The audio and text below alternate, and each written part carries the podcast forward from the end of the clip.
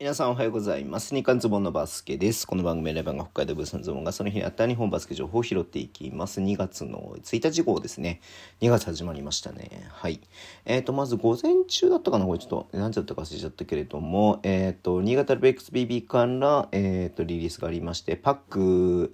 えージェヒョンさん。パク・ジェヒョンさんね、はい。えっと韓国人の選手を、え獲得ということでした。31歳の選手で、えーガードの選手ね、えーで183センチ79キロでちょっとなんかしっかりした体型なのかなっていうふうにね思って見てましたけれども。なんか慎太郎さんとね前エクパでも話したんですけど、まあ、そこまで点をね取るタイプではないけれども、まあ、アシストとかがすごくねつくような選手なのかなっていうのを思うので、うん、まあね得点力がある、えー外国籍はね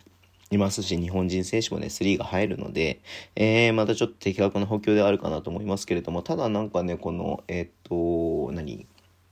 えービザとね、えっ、と、メディカルチェックがまだってことなんで、まあ、もうちょっと時間かかるかな。早くても、まあ、倍ウィーク明けかなっていうふうにね、思ってみておりました。はい。で、もう一つね、これがちょっとショッキングですね。えっ、と、ブライス・ジョンソンがね、この間の試合でなんかね、えー右足、えーちょっとつけないでケンケンしてね、途中退場してその後出てこれなかったですけれども、えなんとアキレス腱断裂ということでした。うん、全治8ヶ月ね、8ヶ月なんで、まあ、もちろん今シーズンは難しいですし、えっと、来来シーズンの仮にね日本でやるとしてしたらえっ、とねこう来シーズンの頭ギリギリ間に合うか間に合わないかぐらいかなというふうには思いますね。うん。まあちょっとスミスがねこの間離脱したばかりってえーガドソンをね補強しましたけれどもえー、あーこのジョンソンがいないのは本当にね厳しいなというふうに思います。まあなんだったらちょっとスミスよりもね、えーいい活躍をしていてというのがありましたしね。うん。ちょっとショックですね。まあ決して、えっ、と、なんつうの、この今シーズンは戦績が良くなくて、ね、ちょっと、えーね、まあ他のチームにもよりま、よりけりですけれども、えー降格もね、ちょっと見えてくるようなところにいるので、まあそう考えるとちょっとね、この後どう動いてくるのかね、ちょっと期待したいなというふうに思ってますけれども、はい。えー